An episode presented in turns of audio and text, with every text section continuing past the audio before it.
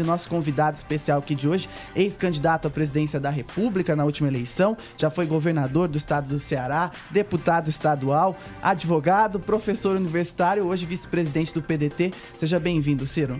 Obrigado, Tiago. Um abraço a você, a toda a gente querida de Campinas e toda a nossa São Paulo, que está nos ouvindo aí ou assistindo através dos bastidores do poder. Meus cumprimentos ao valor da mulher brasileira, né, é, que estão aqui bem representadas. Felizmente temos aqui um ambiente em que as mulheres estão devidamente representadas, a Zezé e a Rose, Obrigado. uma satisfação cumprimentá-las.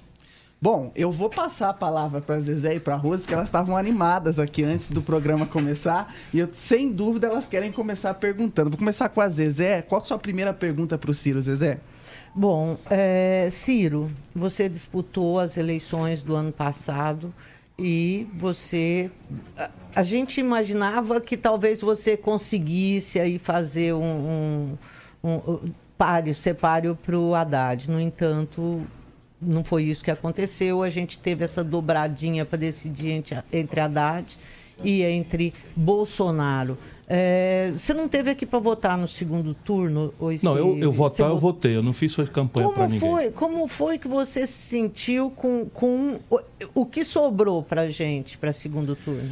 Eu criei um caminho, tentei criar um caminho, porque eu vejo as coisas com muita experiência né, por trás da propaganda, das paixões, dos ódios, eu já acumulei muita experiência.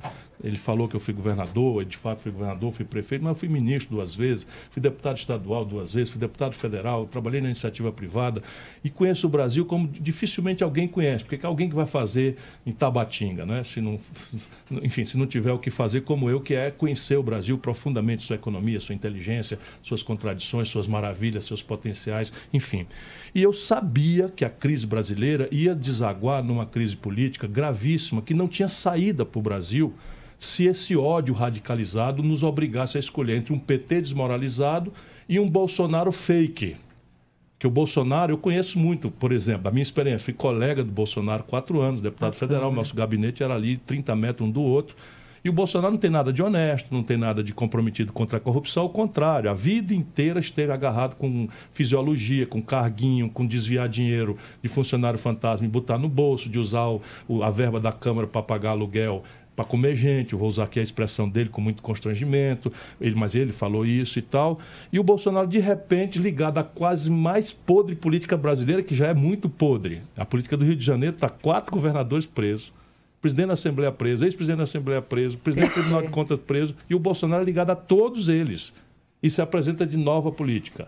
Identificou com muita habilidade, ajudado pelos americanos aí com o negócio de marketagem, o medo do povo, as justas zangas do povo com a ladroeira impune, e aí entrou com essa proposta: moralização, nova política, enfrentamento de bandido, com uma frase muito fácil de ser dita, mas complicadíssima na prática: bandido bom é bandido morto, enquanto o PT não quis sequer se explicar da, enfim, do colapso econômico, mais grave de tudo, do que a corrupção, e do escândalo de corrupção, que eles ficam negando, como se o Palocci não fosse braço direito do Lula oito anos, mandando no país, botou 100 milhões de reais no bolso, é réu confesso.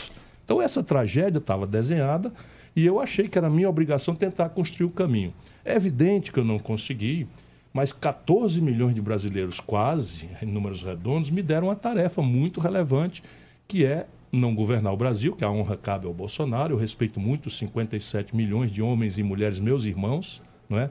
que votaram no Bolsonaro, não votaram em mim. Quero muito que eles amanhã me dêem uma oportunidade, se eu ainda for candidato alguma vez. Mas o meu papel, 14 milhões de eleitores, é fiscalizar, cobrar, é. Sugerir alternativas. Isso é o que eu estou fazendo. Você não conseguiu, porque você tinha dois, uh, dois pontos. Né? Você tinha um Bolsonaro que era direito, o Haddad que era de esquerda. Só que, ao mesmo tempo, o Bolsonaro acabou recebendo muitos votos de pessoas que não são de direita, mas que não queria o, o PT e fez o voto antipetista. Isso. Agora, você não acha que a esquerda é culpada? Sem e aí eu incluo, dúvida. inclusive, o teu partido, o PSB, é, que esque... porque o, o, eleitor brasileiro ele rejeita essa esquerda que, que assumiu o poder corrompeu e traiu o eleitor. e quando dúvida. eles olhavam para você, eles conseguiam identificar no teu discurso como candidato o risco de ter de novo um PT lá aqui na, na, na presidência da, da República. Como, Ciro, você pode se desvincular dessa esquerda hoje e qual é o papel da esquerda hoje no Brasil? Porque outro dia eu estava conversando com as vezes, eu falei, a esquerda não consegue mais conversar com as massas. Não fala a mais. esquerda, a esquerda não consegue mais falar com o povo. O que restou para vocês? Veja, você tem toda a razão no diagnóstico. Se a gente olhar para trás, nós estamos na casa do sem jeito. Lembrando, entretanto, para não culpar o nosso povo de uma culpa que ele não tem, que houve uma fraude na eleição.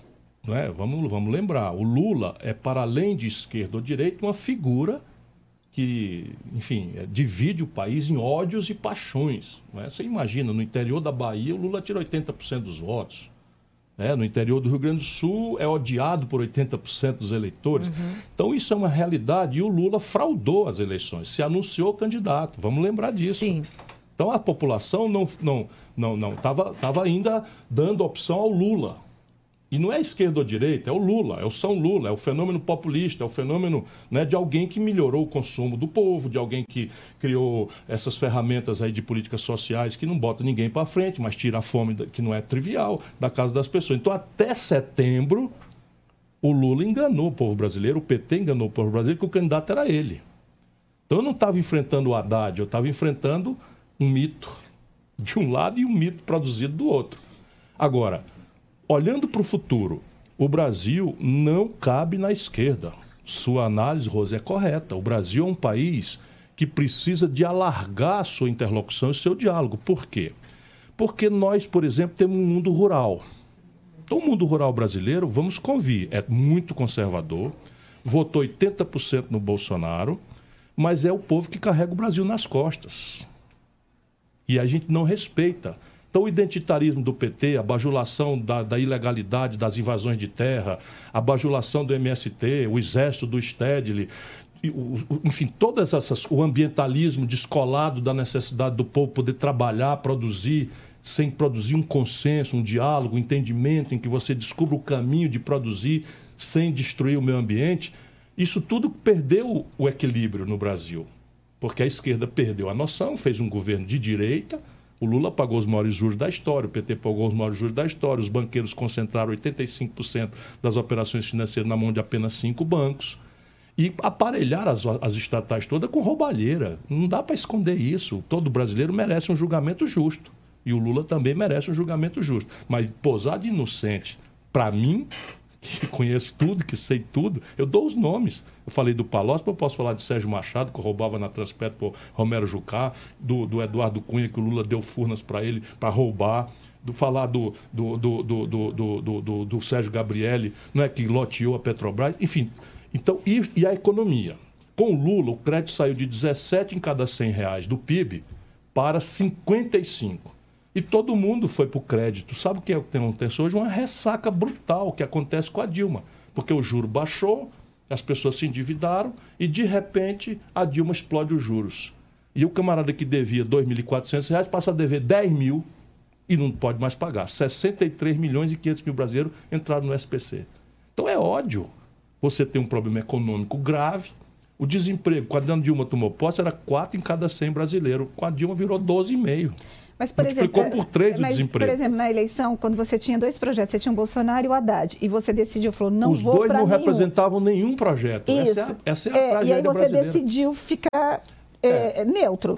Você Não, já estava pensando não na eleição camp- não, seguinte? não, eu ou não você não fazer- queria realmente falar, eu, eu defendo Veja, eu ajudei o? Lula, ajudei o Lula, e não é de agora, por isso que a população tem toda a razão. Eu ajudei o Lula, em 1989, o Lula era uma promessa mirabolante, eu já era jovem prefeito de Fortaleza, que as pessoas não sabem, mas é a quinta maior cidade do Brasil. Eu já era prefeito, ajudei o Lula. Em 94, o Lula saiu contra o Plano Real. E eu ajudei o Fernando Henrique, porque o Plano Real eu ajudei a fazer. Eu fui ministro da Fazenda do Itamar Franco, até a minha assinatura no Real. E o PT ficou contra o Plano Real. E eu não podia ficar contra uma loucura dessa que eu ajudei a fazer. Então foi a única eleição. Em 98, eu fui candidato a presidente contra o Lula. Porque a minha percepção era o Lula só sabe falar mal das coisas e não apresenta uma ideia. Só vive denunciando a imoralidade dos outros e, não, e acha que isso é o que vai resolver o problema. Chega em 2002, eu fui candidato de novo, Por favor, é a minha história. Eu fui uhum. candidato de novo. Por quê? Porque eu não sou lulista, eu não sou do PT. Mas chega o segundo turno, obriga a gente a escolher né, entre os que sobraram. E eu achei que era minha obrigação dar uma oportunidade a um operário, eh, enfim, que tinha um discurso comprometido com os pobres, que é o que me, me, me move na vida pública. Votei no Lula, aceitei ser ministro dele. Quando eu vi a merda acontecer, desculpa a expressão, eu me afastei. Mas aí ficou estigmatizado, né, como uma pessoa que ajudou. E ajudei mesmo. Então, Depois nós me... tivemos, é, em 2014, né, que é, é, começou a Operação Lava Jato, teve a, a, a, foram as eleições, Dilma reeleita com um discurso completamente diferente daquele que ela, eleitoral que ela chegou. E, assim, eu não me lembro de ter te visto apoiando a Lava, a Lava Jato, e de ter apontado é, o governo como um governo que tinha dado um passa-moleque no, no povo que elegeu. Por quê? Quando a Onde gente não vê tava? as coisas, tem duas, duas opções. Um é porque a coisa não aconteceu, que eu acho que está na base da sua pergunta. Outra é porque você, de alguma forma, do ponto de vista onde estava, não pôde ver. Eu sou processado, eu fui processado pelo Eduardo Cunha porque chamei de ladrão. Sim. Eu fui processado pelo, pelo Michel Temer porque chamei de ladrão. Não depois que todo mundo viu, eu chamei antes. né? eu Você tem pro... 60 processos, é isso? Eu tenho 77 ah, processos, nenhum por corrupção. Uhum. Só dano moral de corruptos que eu denunciei uhum. lá atrás. Portanto, eu fiz isso, eu denunciei o Michel Temer em 2010, quando a Dilma escolheu ele para vice. E agora o problema, de novo, do Brasil, por isso que eu resolvi ser candidato, é que você vale pelo que você prefere, mas também pelo que você nega. Queria o quê? Que eu conhecendo como eu conheço o Aécio Neves, eu votasse no Aécio Neves? Percebe? As pessoas esquecem, passo muito ligeiro e tal. Eu engoli, botei o dedo no nariz e engoli. Mas falei com muita clareza as minhas restrições, não aceitei mais ser ministro. De deixa eu lembrar aqui um episódio que os brasileiros assistiram. Como eu não aceitei mais ser ministro, a Dilma chamou um irmão meu, que hoje é senador, para ser ministro da Educação, porque uhum. o Ceará tem a, menor, a melhor educação pública do Brasil, liderado por ele, o Cid Gomes. O Cid foi defender a Dilma num, num debate na universidade e atacou os fisiológicos e corruptos do Congresso Nacional. Sim. Aí foi um, quiseram humilhá-lo, levaram, convocaram ele para a Câmara, uhum. ele meteu o dedo no nariz do Eduardo Cunha, chamou ele de achacador, foi lá e pediu demissão e a Dilma ficou com o Eduardo Cunha. Portanto, nós temos uma certa história de luta né, de coerência, em que a tragédia de votar do lado deles é porque o outro lado é pior. Agora, Ou alguém relação... ainda acha que o Aécio seria uma boa opção para o país? Em relação ao Lava Jato, Ciro. Mil declarações é favoráveis. Mil declarações favoráveis. E ainda hoje eu falo que a Lava Jato pode ser, isso é, isso é a minha declaração histórica. A Lava Jato pode ser uma página histórica virada na crônica de impunidade, que é o prêmio dos ladrões de colarinho branco, dos importantes, dos barões no Brasil. Porém, todas as vezes que você transformar a justiça em, negócio de xerife, todas as vezes que você olhar um juiz de gravatinha borboleta falando pelos cotovelos, se exibindo nos salões, aquilo não é mais um juiz, aquilo é um político. E quando ele faz isso, o que, que ele está produzindo? Nulidade. Eu sou professor de direito. Então, todas as minhas declarações. Por quê? Porque se eu, se eu, se eu fui processado pelo Michel Temer como é que eu não acho bom que o Michel Temer seja finalmente punido? Um velho corrupto brasileiro. Se eu fui processado pelo Eduardo Cunha, como é que eu vou achar ruim uma, impre... uma, uma operação que prendeu Mas o Eduardo Cunha? Você acha Cunha? então que houve excesso da Lava houve Jato? Houve excesso não, houve nulidade. nulidade. No caso do Lula, você... Mas a nulidade é flagrante, então o que, é que você está fazendo? Sabe por quê? Eu não sou profeta. Não sou profeta, eu conheço o Brasil. No passado já houve um juiz valentão, já houve um procurador valentão. Lembra da Operação uhum, Satyagraha? Sim, sim, que foi Pois bem, foi uhum. tudo anulado uhum. e o Daniel Dantas anda com um certificado de bom moço, uhum. porque fizeram tudo errado. E Mas... agora fizeram tudo errado com o Lula. Eu vou dizer. Você acha que ele tem que ser solto? Não, não acho isso não. Não acho isso não. Mas o que você eu, acha o que a eu sentença digo é... que ela é nula na verdade, então não, não pode ficar Isso é, é, a lei, não sou eu que acho. Então, Vamos é, ajudar mas... o nosso povo a entender as coisas. É, Por favor, é. comigo, numa entrevista, ninguém vai passar rápido por as coisas, porque uhum. isso é a defesa de vocês. Uhum. Bolsonaro está ligando para dono de televisão para demitir jornalista, porque não concorda com a opinião. É, mas o Lula também fez isso, a gente está tá acostumado. A gente tá eu estou propondo que os dois vão brigar lá fora. Eu estou propondo que os dois vão brigar lá fora. Eu fui governador, fui ministro, fui prefeito, nunca fiz isso. Nunca processei um jornalista Nada, zero. Portanto, eu tenho uma certa autoridade Você já resolve moral. no, no, junto. Eu resolvo na, reclamando. Porque foi na, no denunciando. Dia, na, na, tua, na tua campanha, você já respondeu Respondo na hora. Respondo duramente, é. mas é. fico dentro da luta da mas política. vamos lá para o Sérgio Moro e Lula. Então, é. repare, o, o Código de Processo Penal diz que o juiz não pode confraternizar com a parte. Se confraternizar, o Código Penal, a lei brasileira, diz que ele vira suspeito. Se ele é suspeito, ele tem que se afastar do julgamento que está tá com ele. Se ele não se afastar, qualquer instância pode declarar essa suspeição e declarar a suspeição, todos os atos que ele presidiu estão nulos. Isso é o que diz a lei brasileira. Então, o que, que vai acontecer agora? Os advogados do Lula vão pegar essa montanha de evidências que a Intercept de, de, demonstrou, vão levar para o tribunal, o tribunal vai alegar, vai, vai abrir, o Ministério Público vai alegar falsidade, vão convocar uma perícia, por isso que eu não defendo soltura de ninguém. A lei é para todos. E eu sou a favor de que a punição para homem público seja o dobro do que é para os homens comuns. Por quê? Porque eu nunca respondi por Agora, mal feito na vida. Mas Ciro, é isso deixa eu te que falar. a gente Quando não você tá fala, vendo, é- né? Agora com esses passos atrás Troca, aí, A troca impressão os que óculos. Nacional. Então, mas né? você Troca não os acha- óculos, mas você troca não os acha óculos, que tá troca os tendo- óculos. Então, Quando a mas- gente é apressado demais Ah. e um juiz vira justiceiro, Aham. ele, dá- ele faz um bem pro fígado da gente. Mas o que ele está fazendo? Ele está garantindo a impunidade. Então, mas Será agora- que não percebe, você não? não As pessoas. O Moro sempre garantiu a impunidade do Lula.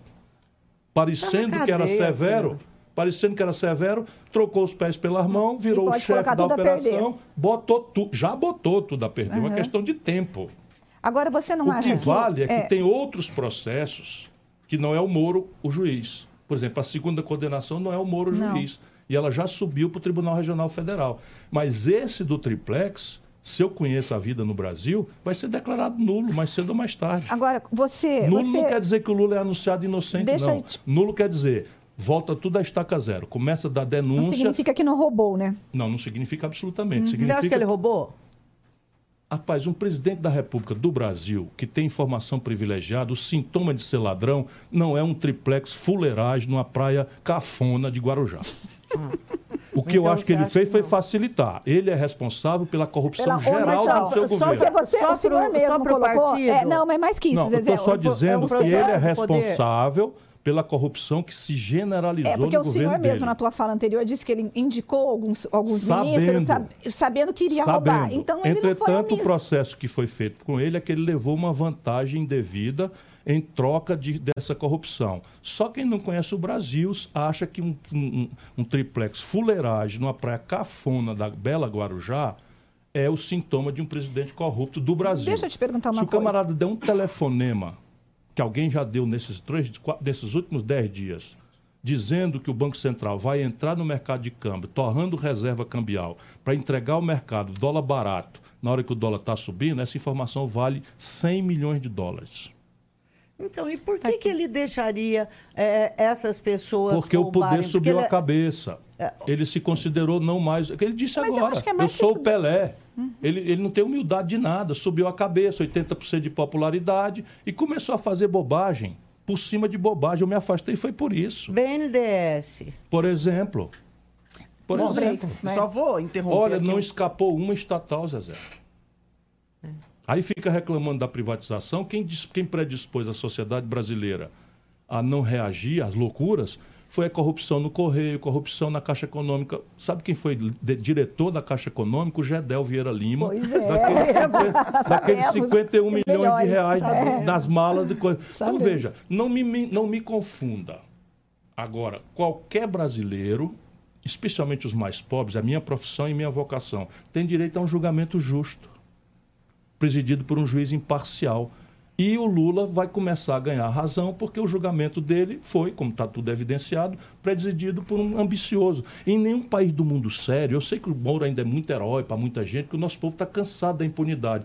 Mas o papel de um homem público sério não é bajular a audiência que está me ouvindo, é ajudar o povo a entender as coisas. Pois bem, em nenhum país do mundo sério, um juiz condena um político, não interessa se ele é inocente ou culpado, e aceita ser ministro do outro político que ganhou Seria a eleição porque aquele não ganhou, não, não participou. Isso é uma imoralidade insanável.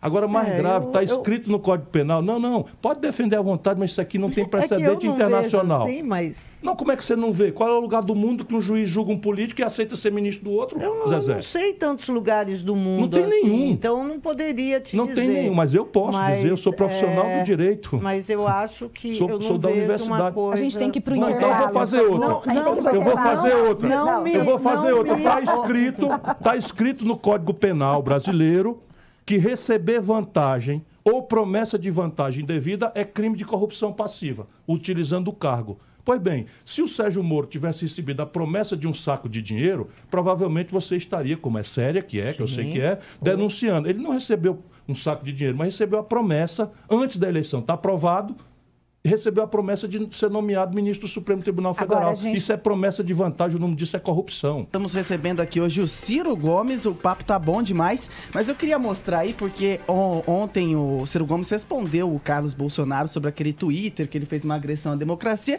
e o Carlos Bolsonaro respondeu de novo nas redes sociais. Vamos dar uma olhada aí no Twitter do Carlos Bolsonaro, fez até uma crítica aos jornalistas, chamando de canalhas que interpretaram erroneamente o que falei por vias, ó, o que falei por vias democráticas as coisas não mudam rapidamente, é um fato.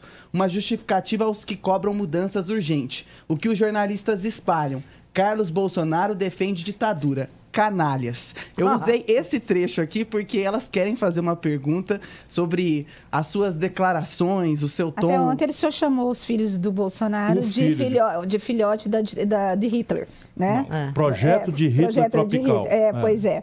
Zezé, Então, é, um ponto sempre colocado quando você fala é que você é tão verborrágico quanto o Bolsonaro, que vem sendo muito criticado aí pela forma que ele se dirige às pessoas, pela forma como ele se coloca quando ele, ele não gosta de alguma coisa. Você se vê parecido com o Bolsonaro nesse sentido? Não, eu me vejo insultado. Francamente, eu me vejo insultado porque há uma diferença substantiva entre o que eu falo, ainda que seja verborrágico, porque no Brasil é assim. Você chega na véspera da eleição e diz: Eu sou contra a CPMF. E eu fiz o quê? O Brasil está numa crise fiscal tão grande que nós precisamos criar um tributo sobre lucros e dividendos, nós precisamos criar um desconto nos 386 bilhões de renúncia fiscal. E eu As conserto- dívidas, temos Então, que as dívidas tem o que fazer, ajudar o pessoal a sair do, do Deixa SPC. eu- eu- Então isso tudo é verborrágico. Tá. Agora, francamente, comparar o que eu falo com o que o Bolsonaro fala, fala Não, em termos Você de não criaria- agressividade. de agressividade, veja, agressividade, Porque é eu não sei você que está parecendo que está ficando desanimada com o Brasil, mas eu sou indignado. Eu, eu, eu sou indignada Eu, não, também. eu não vou desanimar, eu vou escalar para cima deles com toda a dureza que eu puder. E a consequência eleitoral disso, ó, o acaso vai me proteger enquanto eu andar distraído. Ó, até poesia eu faço, citando naturalmente os poetas que são os autores.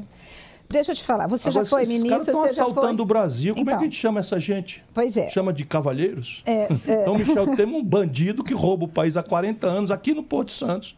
Aí eu vou chamar de cavaleiro, sua excelência, porque a gente não pode. E isso vive a elite brasileira. Eu não falo do teu rabo preso, tu não fala do meu. Só que eu não sou da máfia. Pois Eu- é, mas eu falando da de elite fora da brasileira, eu, eu tenho a impressão Parte que no. Brasil está tendo uma, uma, uma negociação, ou pelo menos um combinado aí, unindo o presidente da Câmara, presidente da, da- do país, o presidente do Senado, para que tudo que seja investigado de Toffoli. com- Dias Toffoli, Supremo, de combate à corrupção, isso volte a estaca zero. O senhor está tendo essa impressão? Sem nenhuma dúvida, é aquilo que eu falei. Entre os mafiosos da Itália, existe uma lei do silêncio. A lei do silêncio é baseada em terror e comprometimento entre eles. Então, eles chamam essa lei de omertá. E no Brasil, a elite política especialmente, tem um omertá. Eu não falo do teu rabo preso, tu não, não fala fala do, do meu, meu. a gente briga noutras coisas. Eu não participo disso. Por isso que eu, eu sou totalmente negado, e o bicho é estourado, é temperamental. Eles querem bater no carteiro para as pessoas não lerem a carta. Então tá bom, eu sou temperamental, mas escute o que eu estou dizendo. A gente está chegando no final Veja do se eu programa. Deixa eu só te perguntar um negócio. O senhor é candidato, é pré-candidato para as eleições de 2022. Como que vai ser a tua trajetória? O senhor disse assim que o senhor vai bater sem dó. O que, que o senhor pretende fazer nesse futuro? Bater em quem? Bater É. como? Bater nos malfeitos e propor alternativas. Porque esse é o papel que 14 milhões de brasileiros, tão irmãos meus, tão queridos, ou mais queridos, evidentemente, por um afeto aí, do que os 57 milhões que votaram no Bolsonaro. E eu acho que o político não pode ser uma coisa na véspera da eleição e ser outra depois. Então eu continuo fazendo a mesma coisa. Viajando, discutindo, apresentando sugestões, e essa é a minha diferença. Eu tenho um diagnóstico baseado em muita experiência de quem administrou a economia CPMF do Brasil. volta nem pensar para ti. Nesta CPMF, evidentemente que não. Eu tinha proposto discutir na campanha, o Bolsonaro sentou o pé em mim, Verdade. que a gente poderia discutir um imposto parecido com a CPMF, com algumas diferenças. Uma faixa de isenção até 5 mil reais, que tirava 90% do contribuinte brasileiro, e aqueles, aqueles é, é, 20% 80, ou, ou, ou 15% que sobrasse, iriam pagar uma alíquota pequena de 0,38 num ato só, vinculando o produto dessa arrecadação à saúde brasileira. Esculhambaram tanto que eu disse, tá bom, eu retiro essa proposta. Agora veja que, que legal, ele ganha a eleição mentindo e vai propor a CPMF. Eu perco a eleição e vou apoiar uma mentira do Bolsonaro, nem a pau juvenal. Bom, gente, nosso tempo está se esgotando aqui, então no último minuto de programa passou Rápido, muito é. rápido, Uhum. mas lembrando que tem Bastidores do Poder na Rádio Bandeirantes, então às quatro da tarde tem a reprise e com, com conteúdo inédito também na Rádio Bandeirantes. Agora eu me despeço de vocês, meninas. Tchau, tchau. Obrigado, Obrigada, Ciro, Adriana. pela Obrigado, presença. Espero aí. Obrigado, Zezé. Volte a acreditar no Brasil, isso tem jeito. Bom, Tchau, gente. Tchau, tchau. Lembra aí de seguir a gente no Facebook, Band Mais, no Instagram também e pelo WhatsApp, o 991969255. Bastidores do Poder vai ficando por aqui.